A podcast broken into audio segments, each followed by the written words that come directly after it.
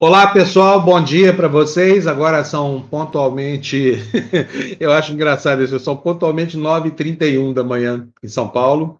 Tem gente que fala, né? Não, aproximadamente 9 horas, 31 minutos e 18 segundos. Então, é isso aí que temos para o momento. Bom dia para vocês. Estamos começando a nossa edição de número 258 do Tertúlia. Vamos tratar dos dois assuntos hoje que estão perturbando o país aí. Primeiro, a questão da pandemia nós vamos ver um relato apavorante agora do Gésen Orelana, que nós temos ouvido aqui com regularidade da TV Democracia, e foi ele a pessoa que alertou para esses problemas todos que Manaus está passando, tá? É, enfim, nós vamos ver que a situação não, não mudou nem um milímetro e que as mortes continuam acontecendo e que é urgente que o Brasil ganhe atenção do mundo por causa do drama que está sendo imposto à população lá de Manaus. Paralelamente, nós vamos tratar também, mais uma vez, do caso do troglodita Daniel Silveira, aquele troglodita com mandato federal, que foi preso muito justificadamente porque estava fazendo e conspirando contra a democracia brasileira e acabou arrestado, né, pelo presidente do, do pelo ministro Alexandre de Oliveira, não é presidente do Supremo nada, ele é só ministro lá, mas ele é o, o chefe, é o condutor daquele inquérito das fake news. Olha, nós discutimos exaustivamente aqui ontem. É, o, o, Supremo Tribunal Federal tomou uma posição de força, uma posição unânime, mas usou instrumentos aí que até Deus duvida da ferocidade dessas coisas, por exemplo, a Lei de Segurança Nacional, para poder enquadrar o comportamento desse, desse marginal Daniel Silveira é, como crime inafiançável, e também forçou a mão para estabelecer uma situação de flagrante delito, né? São duas medidas de força do Supremo. Eu acho o seguinte, eh, eh, divergindo aqui um pouco do, dos garantistas que nós temos ouvido, com quais nós temos concordado, que a consequência justifica uma ação. Afinal de contas, a democracia brasileira tem sido torpedeada o tempo todo por essa gente, né, interessada em destruir as nossas garantias constitucionais, usando para isso, como licença, instrumentos previstos na nossa própria Constituição. Então, nós vamos tratar desses dois temas hoje, e tem uma novidade aqui no Tertúlia de hoje, estreia da coluna da Ive Cuspil sobre cinema, indicando para a gente aí alguns vídeos e filmes e séries que a gente pode ver durante o fim de semana. Então, fiquei muito contente, porque faz, ó, que eu tenho tentado convencer a Ive, que é ótima, a trazer aqui para a TV Democracia a coluna que ela mantém, chamada Biart, num, num, num, num site chamado Biarticulando biarticulando.com.br, você vai lá e põe Ive Cuspio,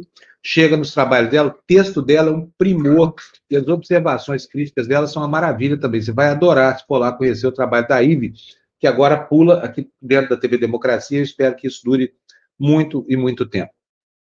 Olha, vamos começar logo aqui. Ah, que coisa boa! Estou vendo aqui a Gabizinha. Bom dia, Gabi! Oh, meu Deus do céu! Disseram que a Gabi estava brava comigo, porque eu peço sugestão e não respondo, que é verdade, é verdade, é tanta coisa para fazer aqui que eu acabo me perdendo aqui nas minhas obrigações. Então, mas eu quero saudar a chegada. A Gabi, gosto dela como gosto de uma filha, assim, sabe? Gabi, então fica por aí, para de brigar comigo, tá?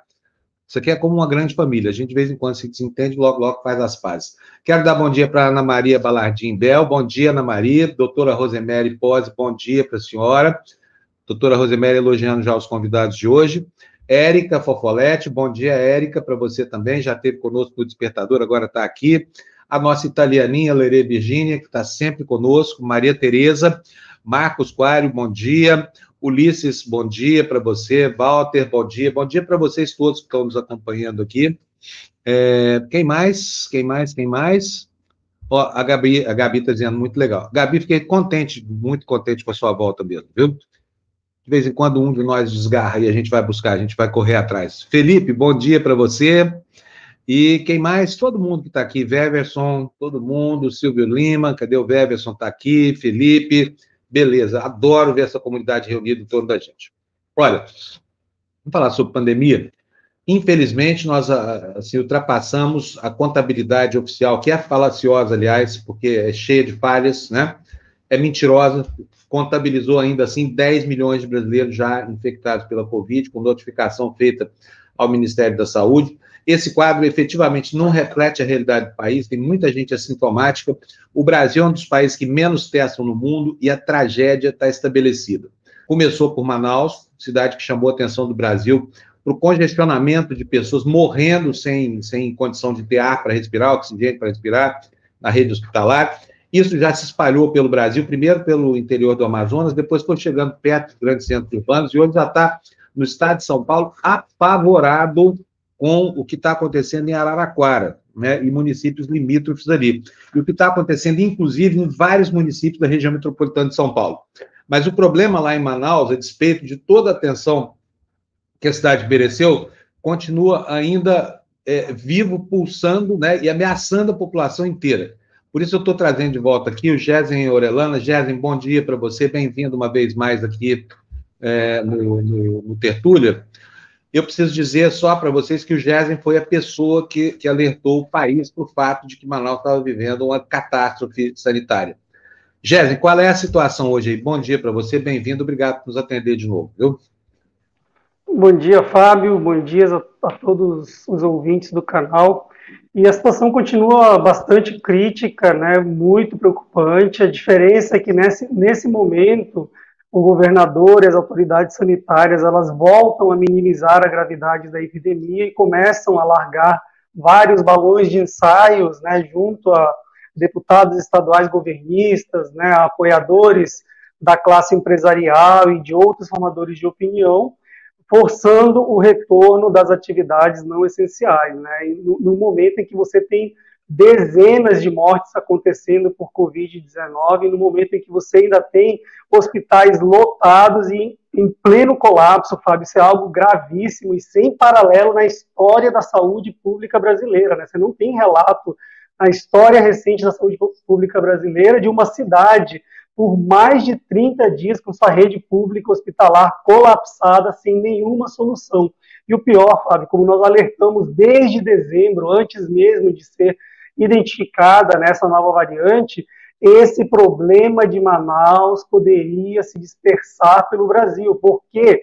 Porque Manaus é uma das grandes capitais, uma das grandes regiões metropolitanas do Brasil, que está em contato permanente não apenas com outras capitais da região norte, mas como cidades tipo São Paulo e Fortaleza, né? E agora o que a gente está vendo é isso, né? Um caos de Manaus que se espalha pelo Brasil e coloca São Paulo em alerta máximo devido a essa nova e ameaçadora variante aí, a famosa P1, né, que tem gerado tanto transtorno, tem gerado tanta preocupação e, acima de tudo, mortes completamente desnecessárias, Fábio.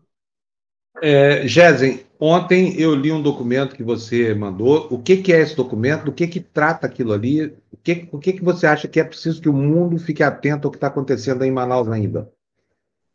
Olha, esse, esse relatório, na verdade, é, uma, é um boletim epidemiológico que eu tenho emitido né, desde agosto de 2020, né, quando nós detectamos os primeiros sinais da segunda onda de contágio e mortalidade por Covid, e foram ignorados esses alertas, né, um atrás do outro, e esse é mais um alerta em que nós fazemos um, nós recuperamos né, os acontecimentos recentes da segunda onda, né, e terminamos esse, esse alerta falando um pouco sobre a importância da vacinação em massa racional do Brasil, né? Esse é o grande enfoque desse material, né? Nós estamos chamando a atenção da opinião pública nacional e tentando transformar isso num texto que chegue a repórteres de diversos países, né?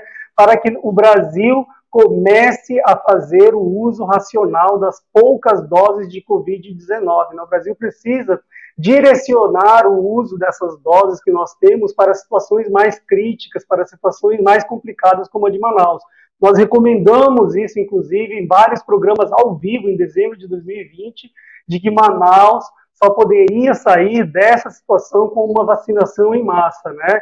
Se Manaus tivesse iniciado, se o Ministério da Saúde, melhor dizendo, o Programa Nacional de Imunizações tivesse iniciado essa vacinação em massa por Manaus, provavelmente, Fábio, nós nem estaríamos falando de algo tão grave, de algo tão alastrado como nós estamos vendo, não só em Manaus, não só na região norte, mas agora no restante do Brasil. Eu quero lembrar que nesse documento nós fazemos questão de deixar claro que boa parte desses acontecimentos eram todos previsíveis, né?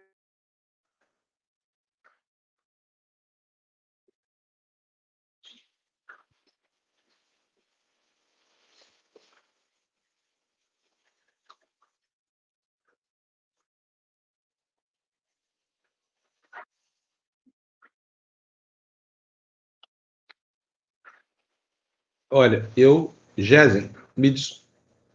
eu, eu não estou ouvindo você. Não estou ouvindo você. Eu tive um problema aqui no meu áudio, não sei o que foi que aconteceu, não estou te ouvindo. Então, vou deixar com você a, a, a, próxima pergunta. Eu gostaria que você me dissesse exatamente qual é a situação dentro dos hospitais hoje. Continua acontecendo aquela falta de oxigênio? A população ainda está tendo que levar as balas para atender seus próprios pacientes? Qual é a, a situação agora, Jezem? Eu não estou te ouvindo. Pode continuar falando, porque eu não, não te ouço nada aqui. Aliás, eu estou sabendo aqui agora que está sem som geral para todo mundo. Eu vou tentar resolver isso aqui para que a gente possa retomar a nossa, a nossa live com toda a serenidade possível. Está sem som aqui, está dizendo o pessoal. Eu gostaria de saber, quero que vocês me digam, sem som de todo mundo ou sem som só meu? Porque eu não tenho zero de som aqui. Acho que nós vamos ter que reiniciar essa, essa live aqui é um problema na nossa plataforma, no, no StreamYard, vai ser uma pena se tiver que acontecer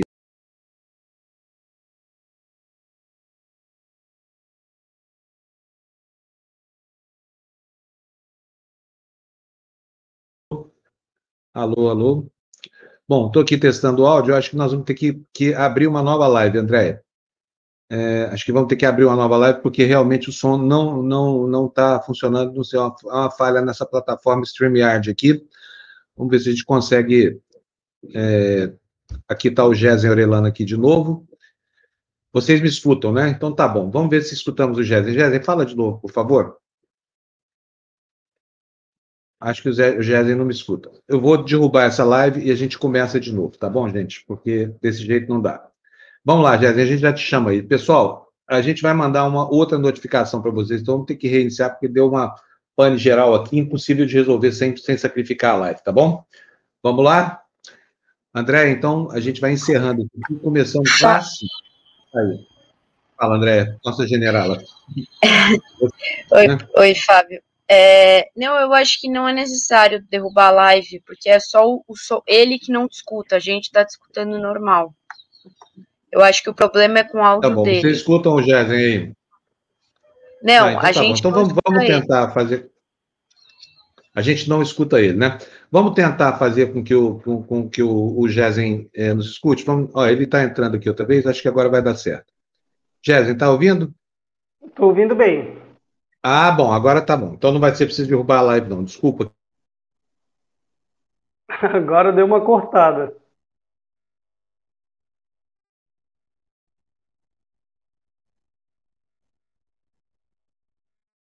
Que todo mundo não está funcionando bem. Mas vamos lá, vamos ver se a gente consegue terminar a live aqui. Por favor, me conta qual é a situação nos hospitais exatamente hoje. As balas ainda são levadas pelos familiares? O que está acontecendo dentro dos hospitais hoje em Manaus? Uh -uh. Acho que não vai rolar, hein, André? o Gesen não, a conexão do Gesen não está boa lá, o que é uma pena, porque o relato dele é. é... Vamos lá. Eu estou conseguindo falar. ouvir agora. vocês agora. Bom, Bom em então relação então, à situação dos hospitais em. Em relação à situação dos hospitais em Manaus, nesse momento, ela, ela é praticamente a mesma. Né? Nós continuamos com a ameaça permanente né, da, do, do, do de novo colapso né, da, do oxigênio, porque a demanda por leitos hospitalares continua muito grande. Nós né, principalmente de pacientes que moram no interior, e a situação é muito dramática. Né? Os profissionais de saúde, todos exaustos, né? os recursos médico-hospitalares se esgotando aos poucos, e a mortalidade continua muito alta, né? o sofrimento humano, as taxas de contágio fora do hospital estão muito altas. Né? Nos últimos 15 dias, nos primeiros 15 dias de fevereiro, por exemplo, nós tivemos mais de mil casos, em média, de Covid-19 em Manaus. Né? Então, é uma preocupação enorme essa. Né? sobre cinemas, filmes. Bom, agora, qual é que você acha que é a solução para esse drama todo que está acontecendo aí, já que todos os holofotes do país estão sobre Manaus, essa coisa toda, o que, que é necessário para que esse problema comece a ser corrigido, para que a cidade... Aliás, a, a, propósito disso, foram várias propostas de vacinação em massa em Manaus, mas não, não parece que tenham sentido nenhum efeito, né, Jéssica? Olha, a gente tem pressionado bastante, né, há mais de dois meses em relação a essa iniciativa, né, já temos algumas, alguns apoios de alguns parlamentares né, do Senado, da Câmara dos Deputados e da Assembleia Legislativa do Estado do Amazonas, e parece que o ministro Pazuello, né, em total desespero, né, ele começa a aceitar essa proposta de vacinação em massa em Manaus, mas muito mais como uma medida de desespero, né? E ao mesmo tempo reconhece, né, a estratégia equivocada do Ministério da Saúde de distribuir essas doses de forma pulverizada em quase 5.600 municípios, ou seja, sem nenhuma possibilidade de conseguir a imunidade coletiva, a imunidade de rebanho ainda em 2021. Então, é uma situação que a gente está acompanhando de perto. É possível que tenhamos desdobramentos positivos, mas num cenário muito desfavorável, né, de poucas doses, de cidades que paralisaram a vacinação nesse momento em função da ausência de doses, né? Então, é algo que a gente tem bastante preocupação e que, na nossa visão, é a única forma de conseguir vencer a epidemia de Covid-19 em Manaus, dado os sequenciais erros né, de gestão da epidemia tanto do nível federal, como do nível estadual, como do nível municipal. Nós não temos a menor esperança né, de que nós consigamos vencer ou controlar a epidemia de Covid-19 com medidas não farmacológicas. Nós fracassamos duplamente, horrorizamos a humanidade em 2020, repetimos algo até pior agora em 2021, e não há outro caminho que não seja a imunização em massa. Né? O governo federal deveria desistir da ideia, inclusive, de focar a atenção dentro do hospital. Quem opta por controlar a epidemia dentro do hospital opta pela morte. Deveria optar por controlar a epidemia na comunidade. Deveria optar por frear a, a transmissão, o contágio comunitário nos bares, nos restaurantes, nos supermercados, nas escolas, no comércio, enfim, na cidade como um todo. Então, se você não investe em vacinação em massa, se você não investe em testagem em massa, se você não investe no controle da epidemia fora do hospital, você vai continuar permanentemente lotando hospitais e contando mortos. E nós não precisamos contar mais mortos, nós queremos salvar vidas. Uns dias que, a despeito de, de haver vacina em alguns pontos centrais em Manaus, não sei como é que está no restante do estado, porque tem um problema da logística aí, se Manaus, que é Manaus, a coisa já está difícil, imagino, mas enfim, havia uma frustração, da, na, segundo autoridades sanitárias da prefeitura, porque os profissionais de saúde, são cerca de 63 mil, poderiam ter se vacinado, mas só cerca de 50 e poucos mil se interessaram por tomar a vacina. O que está acontecendo em relação a isso, hein? Olha, a primeira questão que tem que ser, é, é, que precisamos refletir é se essa informação de fato é verdadeira, né? Nós precisamos checar se de fato nós temos 60 e poucos mil elegíveis e menos de 10, e, e 10 mil precisam se vacinar. Esse é o primeiro ponto. Né? O segundo ponto é que é, é, é, esperado que você chegue num certo momento de qualquer campanha de vacinação, independente de ser contra a Covid ou não, em que há realmente um pouco mais de dificuldade de chegar a certos profissionais. Não podemos esquecer que muitos, inclusive, morreram, né? E que provavelmente não, estão, não, não está sendo levado em conta essas baixas, né? Por morte, por afastamento de doença, por motivo de viagem. Muita gente foi embora, inclusive. Alguns profissionais de saúde foram embora de Manaus frustrados né, com o que aconteceu e com o que ainda vai acontecer na cidade, né? Mas de qualquer maneira é um número preocupante, né? E que a, a, prefeitura deveria buscar uma resposta na realidade, né? De como solucionar esse problema e não se queixar à imprensa. Afinal de contas, ele é o órgão gestor do programa municipal de imunização e não a imprensa e não o vizinho. É, olha, na segunda-feira passada, eu me lembro, só porque o, o Pazuello mente tanto que a gente já nem leva em consideração o que ele fala. Mas, de qualquer forma, ele estava diante de um problema concreto. Segunda-feira passada, ele disse que a partir da próxima segunda, ou seja, é, agora, depois de depois de amanhã, iria começar a vacinar a população entre 50 e 70 anos. Duas perguntas aqui, já, já acabou a, a faixa que vai até 70? Vacinou todo mundo? E eu queria saber mais de você ainda. É, existe vacina para vacinar quem tem entre 50 e 70? Olha, as vacinas, elas, em teoria, já foram quase todas distribuídas no estado do Amazonas, né? É, e no restante do Brasil também. É muito claro que nós estamos precisando de mais doses, né? O que o ministro está contando nesse momento é com lotes que serão entregues, né? Com vacinas que, se, que seriam alocadas de forma irracional, né, de forma pulverizada em milhares de municípios e priorizar a situação de Manaus. Né? Agora, essa é mais uma promessa de um ministro da Saúde, de um ministro de Estado da Saúde, que perdeu totalmente a credibilidade enquanto gestor máximo da saúde. Né? Vamos esperar. Eu honestamente torço para que ele consiga iniciar a imunização em massa das pessoas com mais de 50 anos de idade em Manaus, principalmente sabendo que nós estamos num momento de escassez muito grande e de dificuldades operacionais que ele não quer reconhecer, que é em função das omissões e da negligência do governo federal. Né? Nós tivemos um absurdo de verbas em 2020 no Programa Nacional de Imunizações, nós tivemos quedas na cobertura vacinal por falta de investimento. E agora ele quer que as pessoas façam milagre, que os municípios encontrem vacinadores voluntários que vão trabalhar sem receber nenhum centavo, que, a, que, que as empresas responsáveis pela logística e etc., dos municípios façam caridade. Não é assim. O Estado precisa investir, ao invés de ficar pagando juros incalculáveis para banqueiros, né, para uma série de outros atores da sociedade que literalmente né, é, desidratam o Estado brasileiro, ele poderia investir nas pessoas. E não é o que nós temos visto, Fábio.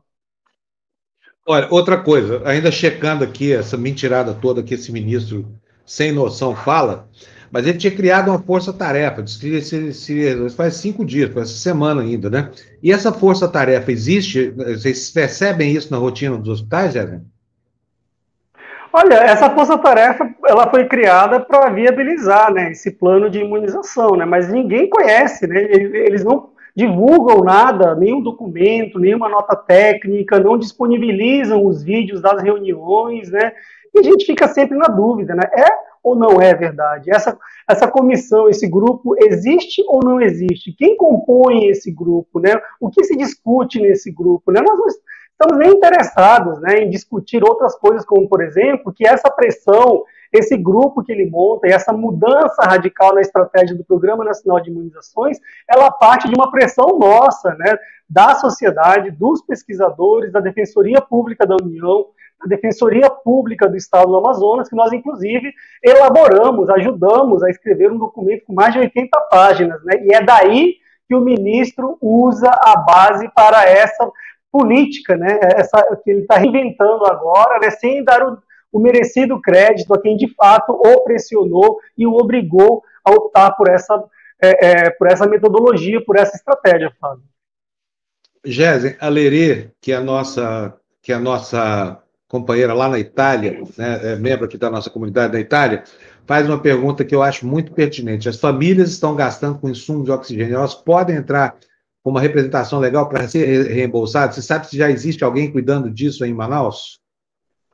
Olha, eu, eu, eu não sou da área jurídica, né? Mas o que eu posso dizer para Lerê é que é, se alguém resolver entrar com uma ação devido a essa ausência do Estado, né, de prover assistência médico hospitalar oportuna à população de Manaus e à população do Estado do Amazonas, eles vão ter um problema muito grande, né? Porque nós temos o maior mercado paralelo de oxigênio medicinal do planeta hoje funcionando em Manaus, sem nenhuma regulamentação, sem nenhum acompanhamento efetivo das autoridades sanitárias. Né?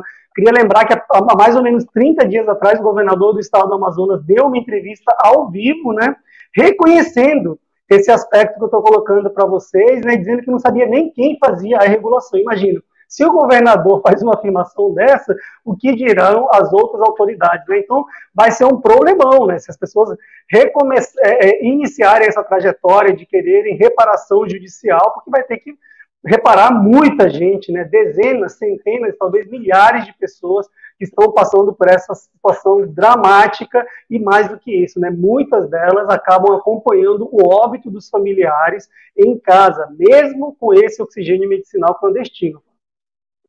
Bom, é, você falou uma coisa que deixou assustado aí, quer dizer, as máfias continuam trabalhando aí como se não tivesse, como se não tivesse nenhum problema. Não é uma pandemia, não é nada, é hora de ganhar dinheiro, é isso? Olha, inclusive nós temos, Fábio, é, é diretores né, de grupos é, é, é, hospitalares né, que declararam como encerrada a epidemia de Covid-19 em Manaus em 2020, né? Imagina, né?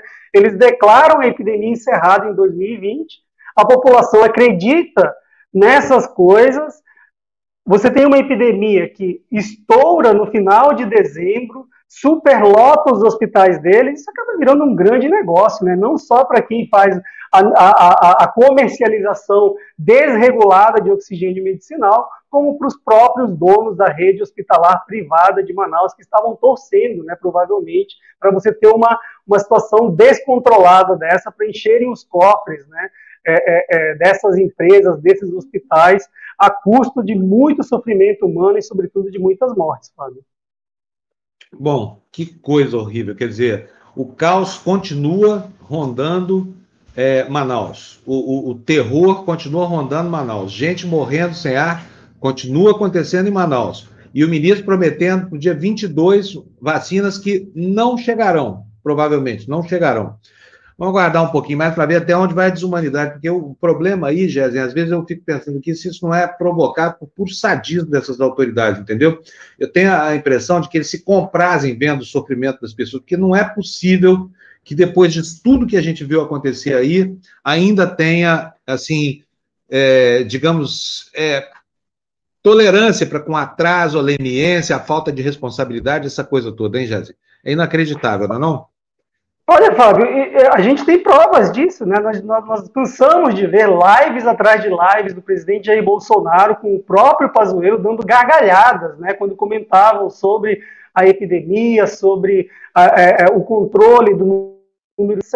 Então isso não é nenhuma novidade. Agora eles pararam, inclusive, de fazer essas lives é, extemporâneas, né? Essas lives condenáveis, né, porque a situação é de baixíssima popularidade, tanto do presidente Jair Bolsonaro e, sobretudo, desse ineficaz ministro Pazuello, que mancha irreversivelmente a figura central que deveria desempenhar um ministro de Estado da Saúde para uma nação como o Brasil, Fábio. Bom, é, lamento muito a gente ter que noticiar essas coisas aqui, mas não há o que fazer, né, Jéssica? Quero agradecer muito a sua, a sua participação de novo aqui e você fica à vontade para a sua despedida, Jéssica. Olha, eu só queria reforçar duas coisas para as pessoas. Né? Quando nós alertamos a sociedade né, sobre a segunda onda de Covid-19 em Manaus, nós somos ignorados e chamados de alarmistas. Né? Quando eu, inclusive, vim né, a, a público agora, no início de 2021, pedir a presença de observadores internacionais independentes para nos ajudarem com o gerenciamento da gravíssima crise de Manaus, também acharam exagero. Mas, volto a lembrar vocês, a segunda onda hoje é uma realidade e tudo o que está acontecendo agora em relação a flexibilização prematura, extemporânea e anacrônica né, das medidas de distanciamento físico, elas simplesmente confirmam essa nossa segunda questão de que nós precisamos de observadores internacionais independentes para nos ajudarem em Manaus, porque se depender do governo federal, do governo estadual e do governo municipal, nós seguiremos afundados no que já é a mais grave crise da história da saúde pública brasileira. Bom, Géder, muito obrigado a você pela sua participação e até uma próxima, tá? Obrigado, Pronúzio. Tchau, tchau. Pessoal, eu tenho prometido para vocês faz tempo, nós teríamos aqui nas sextas-feiras uma resenha sobre cinemas, filmes, séries para vocês assistirem durante o fim de semana. E eu tenho lido com muita, é, digamos assim, frequência o Biarticulando, onde a minha amiga Iviane Cuspio, lá de Curitiba, no Paraná, tem uma coluna sobre cinema que eu acho espetacular e faz, olha, tempo que eu estou falando no ouvido dela, Ive, bota isso aqui na TV Democracia, essa coisa toda. E aí, hoje, finalmente, eu consegui, eu capturei a Iviane, tá ela aqui, olha, oi, Ive, bom dia, tudo bem? Muito obrigado, viu? É, chegando, finalmente, demorou, deu um trabalho louco para mim. Deixa eu mudar de lugar aqui, porque se eu fico olhando para você. Ive, bom, a Ive está tá feita a apresentação, ela é jornalista, ela é uma estudiosa da comunicação social e ela ama cinema, não é isso, Ive? Conta para nós primeiro dessa coluna sua no Biarticulando e fala logo já sobre o que, que você vai é, contar para nós hoje. Qual foi o filme que você viu que acha que vale a pena é, indicar para as pessoas? Tá, bom, a coluna, o Biarticulando, ele tem um ano e meio, é um portal justamente que tem, tem a ver com esse nome, Biarticulando, de dois lados, ele tem uma pegada mais progressista, como eu, né, como, como os meus sócios no portal, mas a gente sempre está aí para ouvir outro, outro lado. Aí um dos, dos meninos, meu, meus, meus amigos, me chamou, porque eu fazia muita resenha no Facebook sobre o que eu assistia, sobre o que eu gostava, sobre o que eu não gostava, também falo do que eu não gosto. E aí ele falou: você não quer que fazer uma coluna semanal? Daí eu adorei, porque eu, eu gosto de escrever, escrever, né? E surgiu o Ivo em Cena, que foi ele que, que batizou o Marcos Feltrin. E semanalmente, toda sexta, eu posto. Aí você conheceu e me convidou para vir para a TV Democracia. E hoje eu vou falar de um filme que estreou no Netflix no final de janeiro, que é O Tigre Branco, que é um filme indiano, muito interessante, que na verdade é uma crítica social bem ácida e bem inteligente ao capitalismo. E ao Olha, sistema de créditos indiano. Você vai passar o trailer, né? É, vamos assistir o trailer do filme, que eu não vi o filme ainda, não fiquei de ver ontem à noite, mas eu não aguentei, dormi aqui, porque minha, minha jornada começa às quatro e meia da manhã, não é, não é mole, né? Você tem disposição para assistir um filme.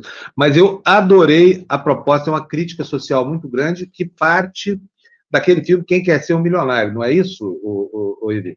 Na verdade, ele parte, Fábio, do, do livro, e esse livro, o, o autor, ele escreveu esse livro em 2008, primeiro livro, e ele já ganha aquele The Man Booker, que é um prêmio super importante da língua inglesa, e ele, é, quando ele vira filme na mão desse diretor que é o, o Rami Bahani, que depois até vou falar um pouquinho sobre ele, porque esse menino deu uma pisada na bola na refilmagem do Fahrenheit 451, que foi filmado pelo Truffaut em 66 e ele refilma em 2018 e levou pau. E agora ele se redime filmando esse esse Tigre Branco. Já vou falar por quê, porque ele foi roteirista também. E o quando é, Bollywood, no caso, faz lá Quem Quer Ser um Milionário, que é o Danny Boyle, que eu adoro, que é um diretor maravilhoso do transporte, é, ele mostra um lado mais, assim, uh, mais poético, mais Charles Dickens da, vamos dizer assim, da Índia. E a resposta pode ser uma resposta mais ácida, mais crua e mais cruel para o filme do Boyle. Na verdade, assim, são, são obras independentes, não tem nada a ver, mas responde ao mundo aquela ideia que se você participar do, do, game show, daquele programa, você tem uma ascensão. Esse é bem mais, bem mais seco, bem mais ácido, mas eles estão interligados justamente por eles um, um antagonizar o outro no cinema indiano para o mundo. Vamos ver então o trailer e depois a gente comenta sobre o que a gente viu. Vamos lá. When I first saw him, I knew that this was the master for me.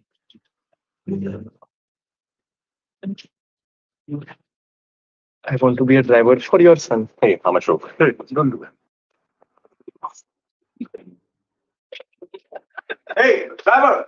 Um, I'm Pinky. Nice to meet you. Balram, have you ever seen a computer? We had many of them in the village with the goats. Goats are pretty advanced to use computer. You know, you're being a jerk. I didn't like the way he had spoken about me. Since I was a boy, the desire to be a servant had been hammered into my skull.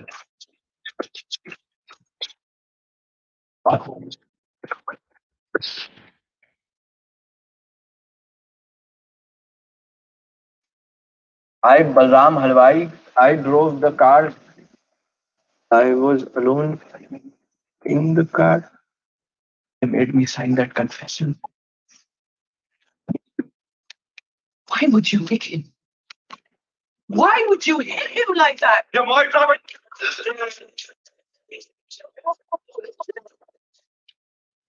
I want to break free. I want to break. They had plans. I had plans too. I want to break free. Say something. Someone's I would have to become a creature that gets born only once every generation.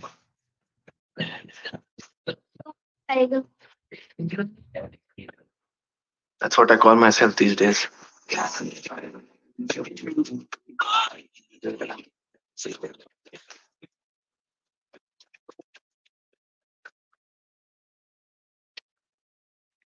Bom, não dá nunca para a gente ter uma ideia exata do que, que é o, o filme pelo trailer, mas esse dá, até porque o trailer parece uma história sendo contada, né? É, dizer, é um servo passando por todas as humilhações possíveis é, impostas por castas superiores, né? Mostrando a mobilidade social na Índia, né? Que não existe. Muito legal, já gostei. Vou assistir hoje, viu, Ivi? É, assiste, você vai curtir, Fábio, porque assim, é, tem essa crítica e o, já começa pelo nome genial, né? O Tigre Branco começa no começo da história, um professor falando para ele que é, é, é uma anomalia o tigre branco. Então, existe um a cada geração. Então, é uma, é uma metáfora de que você, para ascender é, socialmente, economicamente na Índia, você tem que ser um tigre branco, ou seja, uma anomalia um a cada geração. E a grande sacada do filme é que é um assunto tão ácido, e o roteirista, que também é o diretor, que é o Ramin, ele faz isso de uma forma humor ácido.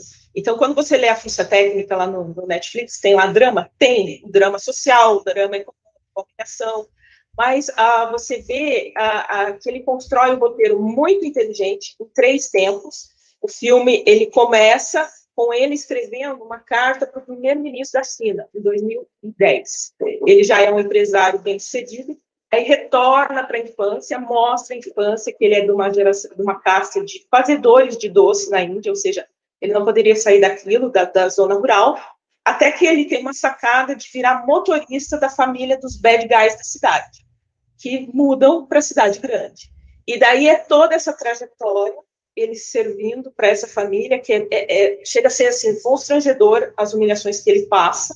Né? A gente viu ali no trailer ele massageando a panturrilha, o chefão, e, e é horrível. E, e, então, só que existe toda uma sacada, e esse menino, esse ator que fez o, o Bauran, no caso, ele é um ator já de Bollywood, ele tem uma banda, e as pessoas estão falando até em Oscar, e eu acredito né, que ele pode até receber uma indicação, porque é, ele é econômico nos gestos, no olhar, mas assim, ele consegue transmitir a humilhação, a indignação que ele sente em ser humilhado, entende? A subservência dele mas ao mesmo tempo a inteligência, sacada, porque ele é meio desprezível. Ao longo do filme, a gente vai vendo que ele faz altas coisas para chegar onde ele quer chegar, e, e é, é, sensacional o filme, são duas horas e sete de filme, você não vê passar, justamente porque tem essa pegada do passado, do presente, e esse, esse roteiro inteligente, a fotografia é muito boa, muito mostrando aquelas cores da Índia, a série da Índia, assim, é um filme que eu gostei bastante, assim. Não sei se o livro, não li, tem essa pegada cômica desse humor ácido, porque a gente sabe que quando alguém traz um livro para a realidade, deixa muito, o cinema deixa muito filme fora. Então pode ter sido uma, uma escolha, né, é, do, do diretor roteirista, mas assim, é, o, filme é bom demais e é uma crítica, é um soco no estômago do capitalismo, do sistema de castas, inclusive na democracia. A gente vê rolando ali muita corrupção inclusive. Muito obrigado, Ive. Se vocês gostaram da Ive, acompanhem toda sexta-feira aqui, visitem o site dela, o Biarticulando, né? onde estão lá textos maravilhosos e observações muito acuradas é, sobre os filmes e séries aí que a gente tem à nossa disposição. Sexta-feira que vem ela volta com outra indicação para a gente, tá bom? Agora vamos voltar a falar de problemas brasileiros aqui. Está aqui o deputado Paulo Teixeira. Oi, deputado, tudo bem?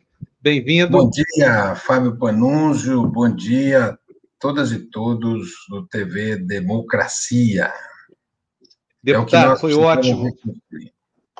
É, exatamente. A gente estava louco para falar com o senhor aqui, faz alguns dias já, porque está esse debate todo em torno do, do troglodita do Daniel Silveira e da, e da Forçade. Eu vou até dizer para o senhor o que, que a gente tem dito aqui é o seguinte: é óbvio que o Supremo Tribunal Federal precisava conter essa avalanche antidemocrática que nasce do bolsonarismo e com a ação voluntarista de gente da qualidade desse imbecil, desse Daniel Silveira. É, aliás, deve estar se sentindo um idiota completo, que está abandonado lá na cadeia e tudo mais, mas isso, solidão dele não é problema nosso, nem muito menos que ele está sentindo. O problema nosso é defender a democracia.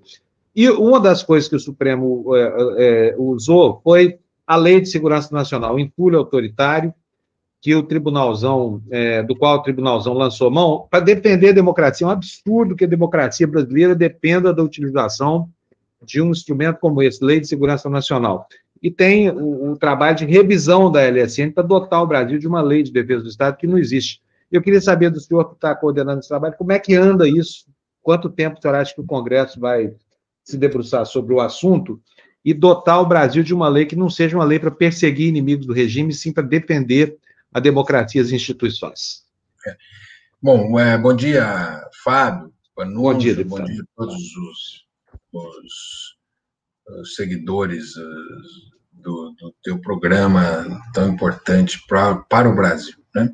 Inicialmente, falar sobre o fato de hoje. Nós entendemos que esse cidadão, Daniel Silveira, ele não tem qualquer apreço pela democracia, pelo diálogo, pelo entendimento, pelo, digamos, pela disputa civilizada. Ele é um bruto, né? E todo bruto tem também o seu limite, né? Em todas as atividades você tem uma pessoa bruta, mas ele é um bruto sem limite. Ele é uma pessoa que não respeita qualquer limite democrático. Então, em qualquer lei é, em defesa do Estado democrático, que são leis comuns às democracias ocidentais, toda democracia ocidental tem uma lei em defesa do Estado democrático de direito, todas as leis devem punir condutas como a que ele teve. Condutas gravíssimas. Se você me permite repassar essas condutas, ele agrediu a honra dos ministros do Supremo Tribunal Federal, ele incentivou o, a violência física contra os ministros do Supremo Tribunal Federal, ele trouxe à tona um instrumento da ditadura que foi o AI-5, que foi exatamente o enrijecimento da, da ditadura. E ele propôs o fechamento de um dos poderes. Né? E ele não é um.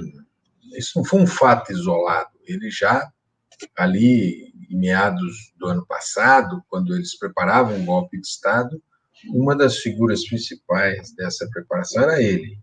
E ali, se você tira uma foto dele, você vai ver que por trás dele tem três é, atores. O primeiro é o Olavo de Carvalho, o segundo é o presidente da República, e o terceiro, o general Vilas Boas. Aliás, ele reagiu com essa virulência em defesa do general Vilas Boas. Sendo assim, é, nós estamos num momento em que é, nós precisamos adequar nossa legislação à democracia. Evidentemente, é uma democracia muito fragilizada, uma democracia muito violentada, uma democracia é, muito violada a partir de 2016, através daquele golpe que foi parlamentar, foi judicial, foi midiático, é, agora ficou mais claro que foi militar também, né, pelo livro do próprio é, do próprio General de Las Boas, né? E enfim, é, quando tentavam dar um golpe ali em julho, que o o presidente da República estimulou as suas milícias virtuais e, e físicas a agredirem o Supremo Tribunal Federal, quando ele quis dar uma interpretação que o artigo 142 da Constituição permitiria o fechamento de um dos poderes pelas Forças Armadas, quando ele é, começou a organizar e agredir ministros, né, só não aconteceu um golpe porque o Supremo reagiu. Como é que o Supremo reagiu? Reagiu naquele inquérito das fake news que mandou prender vários desses milicianos. Né? Entre eles, entrou no inquérito esse deputado, Daniela Silveira. Né? É, também, naquele momento, o ministro Celso de Mello divulgou o teor daquela, daquela reunião ministerial, lamentável reunião ministerial que ajudou também a paralisá-los e prendeu Queiroz. Prendeu o Queiroz. Foi muito importante a prisão do Queiroz. Né?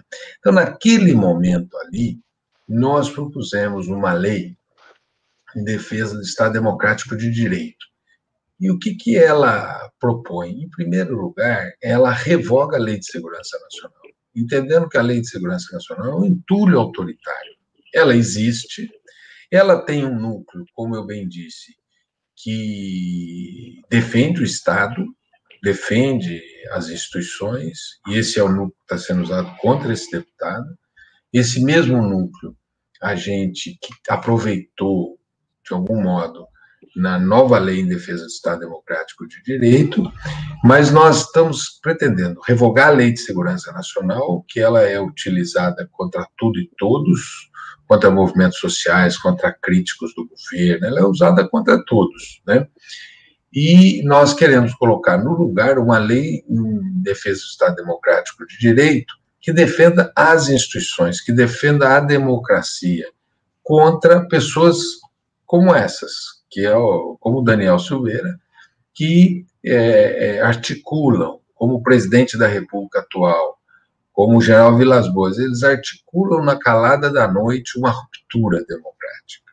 Eles querem romper com a democracia para instituir uma ditadura. Né?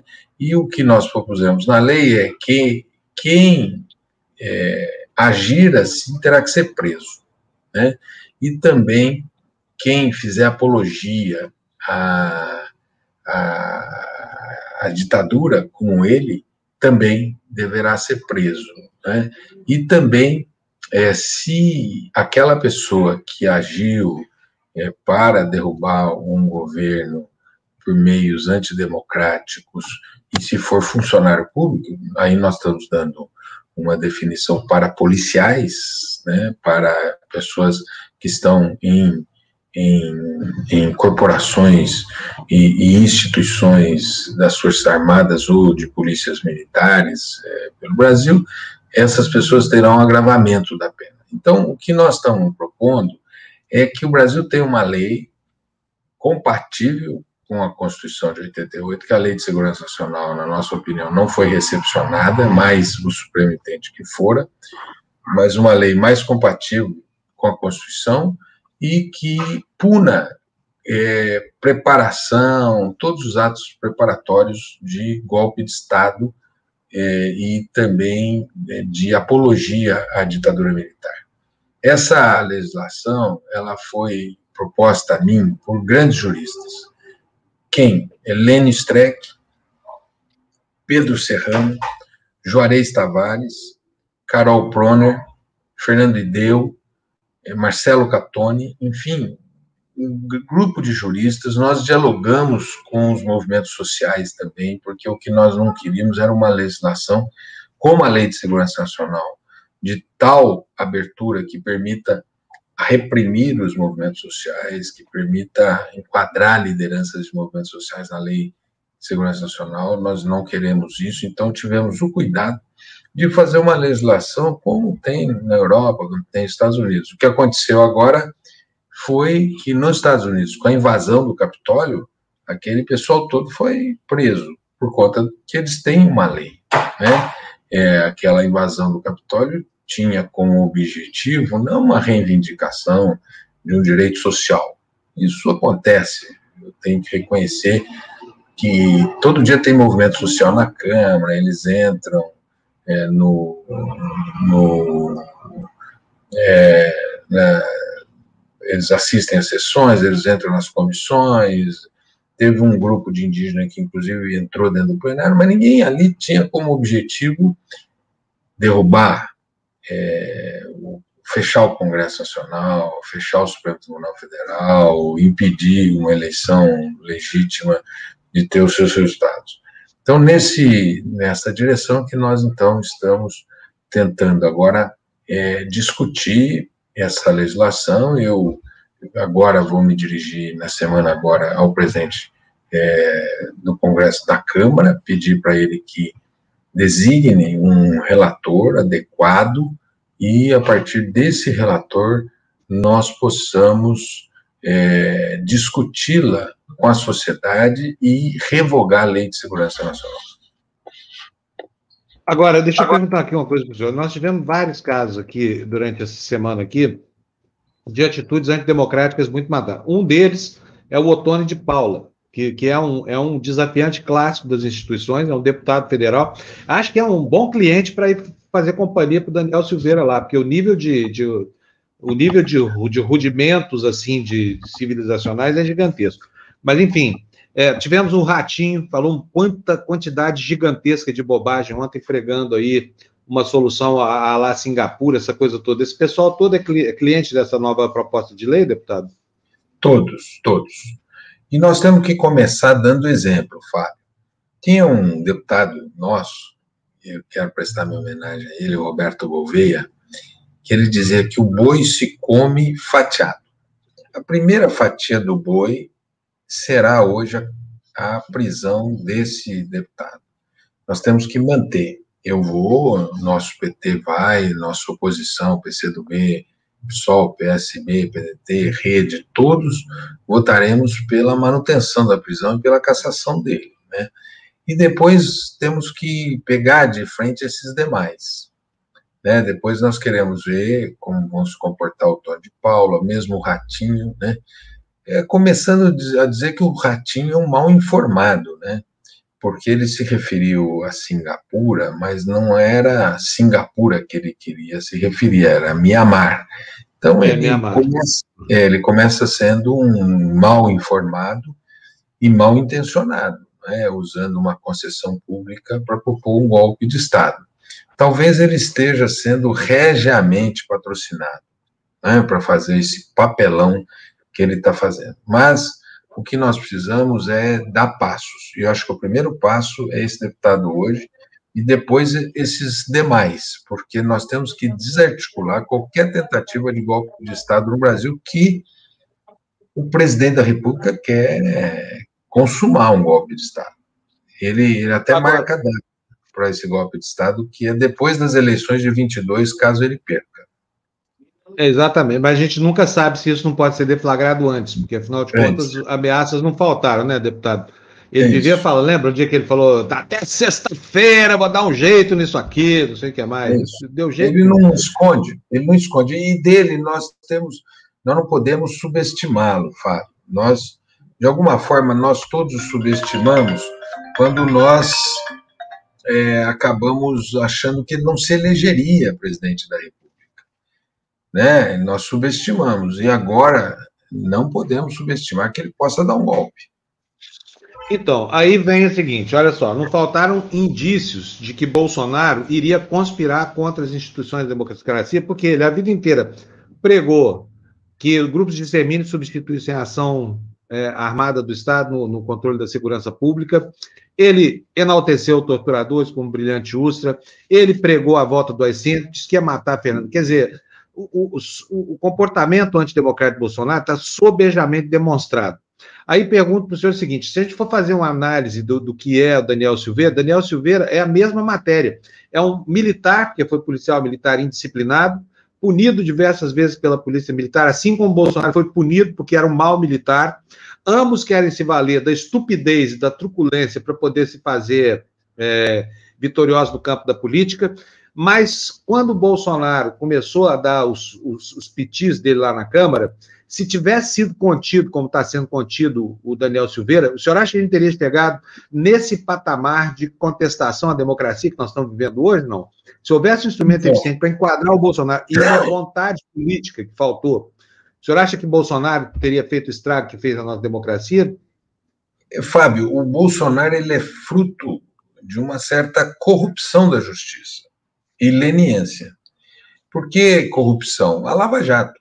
A Lava Jato foi uma atividade de corrupção da justiça e resultou no Bolsonaro. E não só é, foi um efeito, é, é, digamos assim, a, uma associação pura e simples, não. Eles todos viraram um comitê eleitoral e agiram para eleger o Bolsonaro, para retirar o Lula da disputa, para derrubar o governo. Então, é, o Bolsonaro é fruto daquele processo de corrupção da justiça, mas ele é fruto também de uma leniência judicial, porque nos escaninhos do Supremo devem ter muitas repre representações contra esses atos é, que agora o, o deputado Daniel Silveira está sendo punido.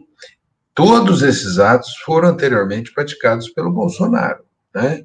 Então, ele é fruto de uma leniência da, da, da, da justiça brasileira e da corrupção da justiça brasileira por meio da Lava Jato. Né? O que eu acho é que o seguinte: se a gente hoje conseguir manter a prisão dele e conseguir tramitar um processo de cassação dele, nós vamos dar um recado firme para esses delinquentes, né? Inclusive o delinquente maior hoje que ocupa o Palácio Planalto. Muito bom. E uh, eu gostaria de saber do senhor se o senhor acha que o Congresso tem vontade de discutir essa lei de defesa do Estado democrático, ou se o senhor acha que isso vai empenhar. Porque hoje em dia, qualquer discussão, se for, é, se o Congresso for regular alguma coisa relativa à meteorologia, tem pau. Nada, nada é tranquilo, como de resto tudo na, na sociedade está dividida. O senhor acha que o Congresso vai ter disposição para se debruçar sobre isso e resolver aposentar a LSN e colocar algo, é, algo palatável democraticamente no lugar dessa, desse, desse, desse monstro que sobrou do tempo da ditadura? Olha, a própria entrevista que você marcou comigo demonstra oportunidade. É, o, o cidadão está sendo é, acionado, processado, preso, baseado num dispositivo da Lei de Segurança Nacional, que eu repito, esses dispositivos, porque ele está sendo preso, tem que estar tá na lei em defesa do Estado Democrático de Direito. O que nós precisamos ali é endurecer toda a reação do Supremo é o que está na nossa lei. Por exemplo, apologia ao AI-5, nós punimos lá com prisão. Né? Então, todo esse núcleo que o Supremo está a expressar na sua decisão é o núcleo que está na nossa proposta de lei do Estado Democrático de Direito de revogação da LSN. E é por isso que eu acho que a oportunidade melhor que você tem é agora. Sobre o resultado, eu não posso prever para você. Eu não tenho como prever, porque o Brasil, como a meteorologia, o Brasil é mais imprevisível do que a própria meteorologia que você mencionou aqui na sua fala. É isso aí. Bom, deputado, é, tem mais uma coisa aqui que eu quero que eu quero mostrar para o senhor. É uma pessoa que quer muito falar com o senhor. Estou mandando aqui desde já o convite para ele. É o João eu estou chamando ele aqui porque antes que o senhor responda a última pergunta, ele precisa entrar na live, que toda vez que o senhor aparece aqui, o João quer falar com o senhor e eu estimulo isso. É, qual é a diferença, me perguntam aqui entre a Lei de Segurança Nacional e uma Lei de Defesa do Estado Democrático? O que, que ambas vão ter de diferente entre uma e outra? É, a grande diferença é que a Lei de Segurança Nacional ela tem dispositivos abertos e isso permite que você a utilize contra adversários políticos. Foi o que o governo Bolsonaro fez, o, o Moro é, fez também. E o que, que eles fizeram? Eles utilizaram fartamente a Lei de Segurança Nacional para críticos do governo, jornalistas, é, ministros do Supremo, quem criticava o governo usava a Lei de Segurança Nacional. Isso é inadmissível para a gente. Né? Nós queremos punir atos preparatórios é, e atos que visem estimular fechamento de poderes, é, golpes de Estado, apologia à ditadura, mas não críticas. As críticas têm que ser tratadas é, na legislação existente e têm que ser tratadas na política. Quando Gilmar Mendes disse que o, o, presidente da República e as Forças Armadas poderiam se identificar como genocidas, tendo em vista o envolvimento nesta pandemia, qual foi o diploma legal que eles se utilizaram contra o Gilmar Mendes? A Lei de Segurança Nacional. Isso é uma crítica política. Né? É, quando o, o, um jornalista, um advogado, recentemente, é, criticou o presidente da República pela sua condução em relação à, à, pandemia, eles usaram a Lei de Segurança Nacional, né? Então, é, é, nós queremos uma lei que tenha uma definição. A lei em defesa do Estado Democrático de Direito é para defender as instituições contra mobilizações que visam destruí-las, defender a democracia contra o, o, o vírus que quer destruí-la, e não uma legislação que sirva a querer punir adversários, como foi utilizada fartamente pelo governo atual, contra jornalistas, contra ministros, contra adversários do atual governo. Bom, quero ler aqui para o senhor alguns comentários. Vou ler o comentário da Cátia. Deputado, parabéns pela clareza. Vocês têm que impedir que esses imbecis que nem sabem o que apoiam. Obrigado, não Cátia. Não que não sabe. Tem vários elogios aqui, depois o senhor dá uma olhadinha aqui na nossa sessão de comentários aqui, tá bom? Olha, o João tá Pedro Autista, que é o nosso desenhista aqui, queria falar com o senhor, mas não apareceu, então vai ficar para a próxima, tá bom? O, o, é, Panunzio, o João, ele está muito importante. Ele não apareceu tá. porque eu sou um deputado. A semana passada ele estava falando com o ex-presidente da República, você entendeu? Então eu acho que eu Tô... Ah, olha aí, olha aí. Ô, João, Chegou ali. Você está dando mais importância para mim, que a semana passada você estava com a Dilma. Então você falou, ah, Paulo Teixeira agora tá, tá menos importante e tal. Claro, tô importante mesmo. É. Agora tá importante e tá bonito também. O que, que é isso aí atrás de você, João? Sou eu falando com a Dilma ali, com a, com a coração aperto, eu cheguei a emoção para ela. Eu falando com ela. Ah, legal. E essa é a televisão que você ganhou da gente aqui, não é isso? Foi, a televisão já está aqui agora no meu quarto. Graças a Deus já está aqui no meu quarto a TV, porque lá na sala Fábio é muito calor. Aqui vamos fazer chove. Ah, muito bom. Bom, tá aí o deputado que você queria falar. Então, o, o, o, não é a primeira vez que você fala com ele aqui, né, João? Manda um abração é... para ele. Vamos deixar o deputado trabalhar, que o dia dele hoje promete, viu? Sexta-feira, mas é dia de trabalho duro para botar o Brasil nos eixos, viu? É mesmo. Ô, deputado, deputado, meu querido amigo, eu amo muito você, Paulo. Eu amo você. Eu tô junto com vocês do PT, que vocês mudaram muito minha vida. Todo mundo sabe que eu tô junto com vocês, que eu já decidi na semana passada, no domingo aí atrás, que eu tô junto com a Haddad e Lula em 2022, que eu estou junto. Muito obrigado, João. Eu também te amo. E você é uma personalidade já conhecida no Brasil, né? Você é, é um, um desenhista muito importante e um cidadão que se posiciona, um cidadão que participa, um cidadão que cava os espaços, e você passou a ser conhecido por todo mundo, né? Então, eu quero dar os parabéns a você e dar os parabéns também ao Fábio Panunzio, né? É, de, de mostrar é, essa diversidade, né? É, trazer para dentro é, da tela pessoas da, da riqueza sua, que tem tantos na sociedade, tantas pessoas com essa riqueza, e o que o Fábio hoje nos dá um exemplo é, para que o Brasil valorize é, tanta riqueza que nós temos na nossa sociedade como você, João. Muito obrigado, viu? por me estimular. Eu, tava, eu falei, ah, o João agora esqueceu de mim, porque agora ele só quer saber da Dilma Rousseff, Fernando Não é isso nada não, Paulo, não é, é isso não, é porque eu amo conversar com vocês, eu amo. Eu já conversei com o Lula com a Haddad no ano passado, aqui na TV é. Democracia, aí eu conversei com a é Dilma agora na, na TV dos 47, graças ao Leonardo Artus, que tá ficando igual o Fábio me levando para as lives, porque eu amo muito isso. Isso é que me deixa feliz de coração porque isso me dá atenção, eu fico feliz, porque se não tivesse isso, meu Deus, eu ia ficar nervoso. Porque aqui em casa eu fico nervoso algumas vezes com minha família, mas eu agora tô calmo, graças a vocês, são meus amigos, de coração. Ótimo. Ô, João, vamos deixar o deputado ir. Um abração para o deputado, tá? Obrigado, deputado. Muito gentil da sua parte. Abraço. Obrigado pela oportunidade. Um abraço para você. João, um abração para você. Sucesso.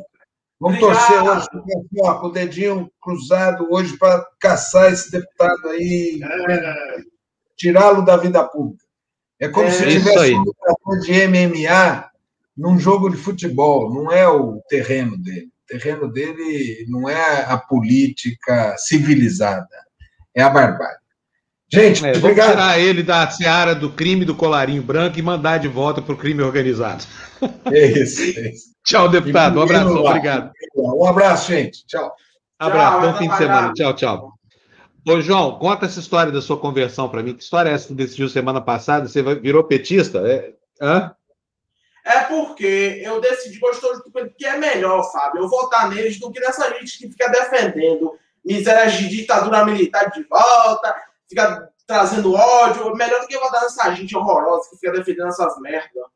Melhor. Ô, ô João, Parabéns pela sua posição. Tá certíssimo o seu raciocínio, viu? Tá certíssimo. Viu, viu, obrigado. E também que você se lembra da história que eu te contei de uma mulher doida que estava me ensinando ódio na internet. Vocês se lembram? Aí o meu Conta amigos... de novo pra gente. Conta de novo, que eu lembro, mas muita gente que tá vendo a live aqui não, não lembra, João. Conta pra nós. Sim, eu vou contar. Ô, galera, é que uma vez, pessoal, teve uma mulher doida me ensinando ódio na internet com mentiras. Aí eu bloqueei essa mulher e foi graças a uma amiga minha militante que me disse na hora, isso aqui tá dizendo é ódio. Foi graças a uma amiga minha que me disse na hora. Aí eu bloqueei essas mulheres na hora. Muito bem, fez muito bem, porque afinal de contas a internet é uma porta aberta para tudo quanto é tipo de fantasma entrar na nossa é... vida assombrando aí, né, João? É fez isso. Muito bem, cara. João. Olha, eu adorei ver a televisão aí. A primeira, a segunda vez que eu vejo sua televisão, a outra vez você deu uma mostradinha rápida nela pra gente, mas ela ficou muito bonita aí atrás de você. Agora você já ficou pode fazer mesmo. suas lives também e convidar. Todo mundo te conhece, sabe quem você é. Você já falou com o Lula aqui, você falou com a Dilma no 247, você já falou com a Haddad, você já falou com todo mundo. Então agora é hora de você ter a sua própria live, não tá não? Não tá chegando essa hora, não? Tá, tá chegando a hora. Eu amo conversar com eles, tipo eu tô até pedindo para assessoria de Lula que eu quero falar com ele, porque eu amo Lula. Eu fiquei emocionado quando eu falo com ele. Me dá até vontade de desmaiar de tanta emoção que eu sinto pelas palavras dele. É tão lindo ele. Muito legal, João. Ó, então um abração para você. Obrigado, João. Bom fim de semana, tá? Ó, Bom família, todo mundo briga, viu, João? Todo mundo eu briga. Sei. Família é aquele negócio, parece um saco de gato. Briga, depois faz as pazes, todo mundo se ama, mas todo mundo, de vez em quando, se atrita, né? Eu Normal. entendo, Fábio. Eu entendo isso. Eu entendo. Então tá bom. Um abração, João. Obrigado para você, viu? Ficou linda a televisão aí, adorei. Viu? E abraço e sorriso aqui meu, eu aqui. Sorrindo oh, ali. tá bonito, João, hein, gente? João ainda vai longe, viu, gente? Vocês não, não descreiam dele, não. O moleque é, ó, 100%. Abração, João. Bom fim de semana Abraço, te amo. Também, João. Olha, gente, é, brigadão para vocês também. Eu tenho que agradecer um monte de gente que passei o programa aqui em Brancas Nuvens. Me ajudem aí, Fernando e Andréia, por favor. O que, que, é isso aí? Ah, João Daniel Torres nos mandou cincão dizendo bom dia, muito obrigado por mais essa oportunidade de aprendizagem.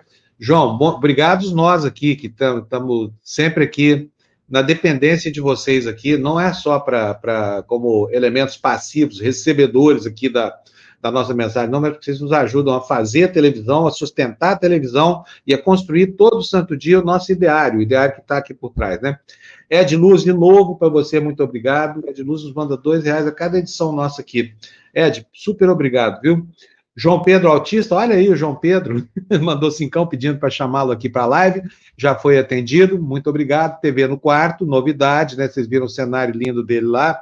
Maravilha, fiquei contente de ver isso, viu, João? Você se lembra que a gente, você, que está aqui conosco na Democracia, que deu essa televisão para ele, né? Vocês e a audiência do 247. Foi muito legal. Temos mais, André e Fernando? Não, né? Então é isso, gente. Olha, só para lembrar, quem quiser fazer uma doação para nós, pode fazer a qualquer momento. O nosso Pix é tá aí na tela sua, pix@democracia.tv, pix@democracia.tv e só essa chave, nenhuma outra, tá bom? E assim você apoia o jornalismo independente que a gente faz aqui, nos ajuda a consolidar a nossa proposta e seguir crescendo aqui para que a gente possa apresentar para você o jornalismo que você já conhece ao longo desse último ano. Então, obrigado para vocês, bom fim de semana, juízo, não vão fazer aglomeração, festa, nada disso, a vacina está chegando, apesar do sargento Pazuello, né, uma hora ela chega. Tchau, gente, obrigado para vocês.